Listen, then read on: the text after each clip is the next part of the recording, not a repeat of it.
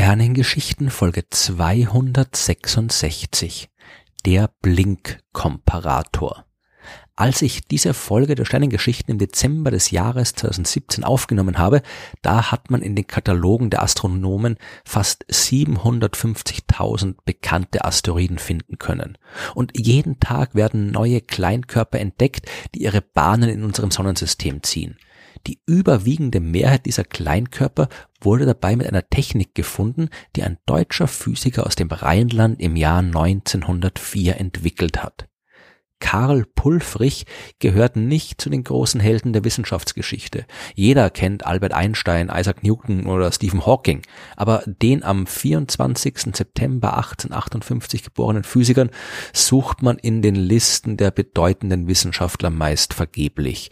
Zu Recht, denn da gehört er auch nicht hin. Seine Forschung hat die Welt nicht revolutioniert, aber die Arbeit der Astronomen sehr viel einfacher gemacht und die Entdeckung vieler Himmelskörper ermöglicht, die ohne ihn nicht oder erst viel später entdeckt worden wären. Asteroiden zu entdecken ist ein mühsames Geschäft. Die sind klein und leuchten nur schwach. Mit freiem Auge sind sie gar nicht zu sehen. Von der Erde aus sehen wir sie nur als schwach leuchtende Punkte, die sich durch nichts von all den anderen Lichtpunkten am Himmel unterscheiden.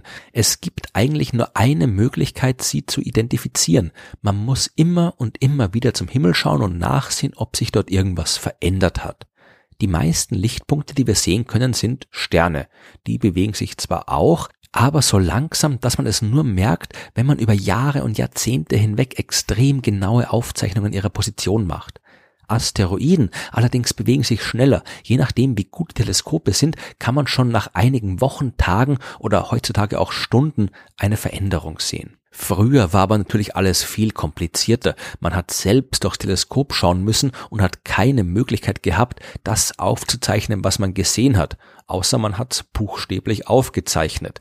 Wenn man Asteroiden entdecken wollte, musste man das im Teleskop gesehene Bild des Himmels mit den Aufzeichnungen in Katalogen vergleichen und schauen, ob da irgendwo was war, das da nicht hingehört.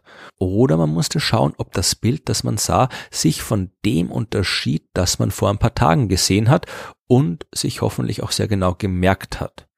Etwas einfacher ist es geworden, als die Astronomen die Fotografie einsetzen konnten. Jetzt musste man sich nicht mehr auf irgendwelche händischen Aufzeichnungen oder das Gedächtnis verlassen, sondern konnte dauerhaft Bilder machen und später mit neuen Bildern vergleichen. Aber auch das war mühsam. Man kann sich den Arbeitsprozess ja gut vorstellen. Vor einem liegen zwei Aufnahmen. Auf jeder findet man unzählige kleine Punkte. Und dann versucht man den einen Punkt zu finden, dessen Position sich auf den beiden Bildern ein klein wenig verändert hat, ohne zu wissen, ob es diesen Punkt überhaupt gibt die Suche nach Asteroiden, die war nix für Adrenalin-Junkies. Das war ein anstrengender, langwieriger und vermutlich auch sehr langweiliger Prozess. Und da kommt jetzt Karl Pulfrich ins Spiel. An der Uni Bonn hat er Physik und Mathematik und Mineralogie studiert.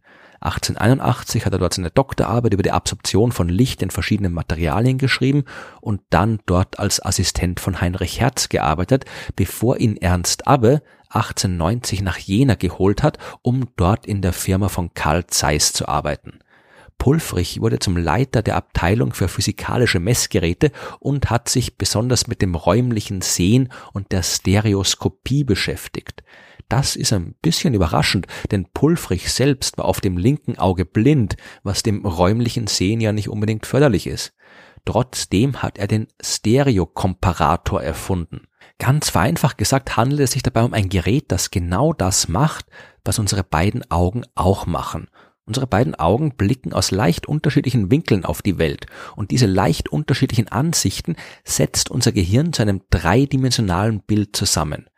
Pulfrich hat dieses Konzept in seinem Gerät technisch umgesetzt und so ein Messgerät geschaffen, mit dem sich leicht zum Beispiel Abstände zwischen den Objekten messen haben lassen. Das war ideal für die Kartografie oder die Landvermessung.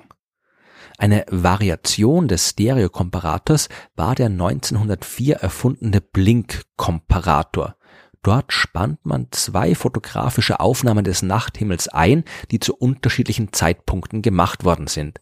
Im Blinkkomparator kann man die beide durch das gleiche Objektiv betrachten und eine Mechanik erlaubt es, schnell zwischen der Betrachtung der beiden Bildern umschalten zu können.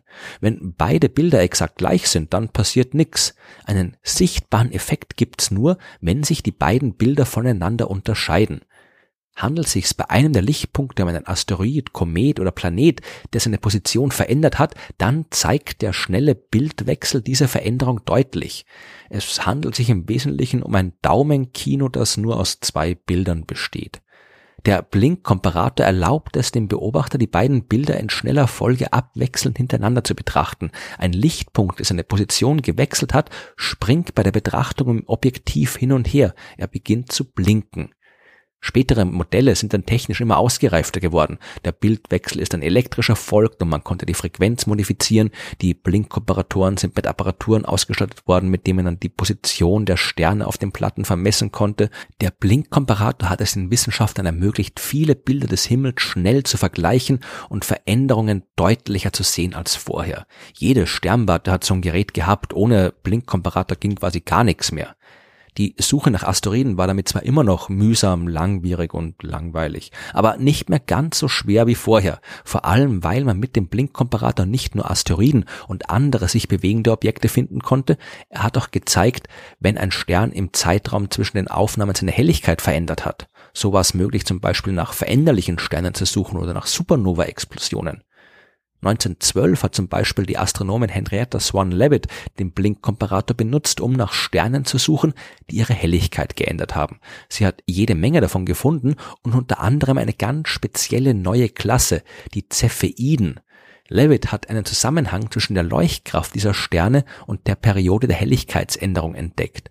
Damit war es erstmals möglich, die Distanz zu anderen Galaxien zu messen und die wahre Natur der räumlichen Ausdehnung unseres Universums zu erfassen, wie ich in Folge 20 der schönen Geschichten ausführlich erklärt habe. Am 18. Februar 1930 gab es einen weiteren Triumph des Blinkkomparators. Clyde Tombaugh hat am amerikanischen Lowell Observatorium zwei Bilder in den von Carl Zeiss gefertigten Komparator gesteckt. Eine Aufnahme war vom 23. Januar 1930, die andere vom 29. Januar 1930. Die Sterne haben sich in den sechs Tagen nicht bewegt, aber ein Lichtpunkt war sichtbar über den Himmel gewandert und hat im Objektiv von Tombaugh angefangen zu blinken. Das war der Pluto, der von Tombaugh entdeckt wurde und der damals noch der neunte Planet des Sonnensystems war.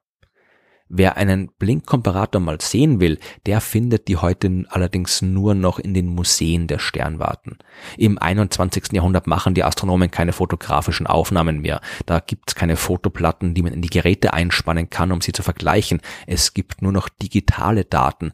Aber es gibt immer noch Computerprogramme, die genau das tun, was Pulfrichs Gerät seit 1904 in allen Observatorien der Welt getan hat. Auch heute noch sind die Astronomen auf der Suche nach den subtilen Veränderungen am Nachthimmel, denn immer dann, wenn sich was verändert, ist die nächste Entdeckung nicht weit.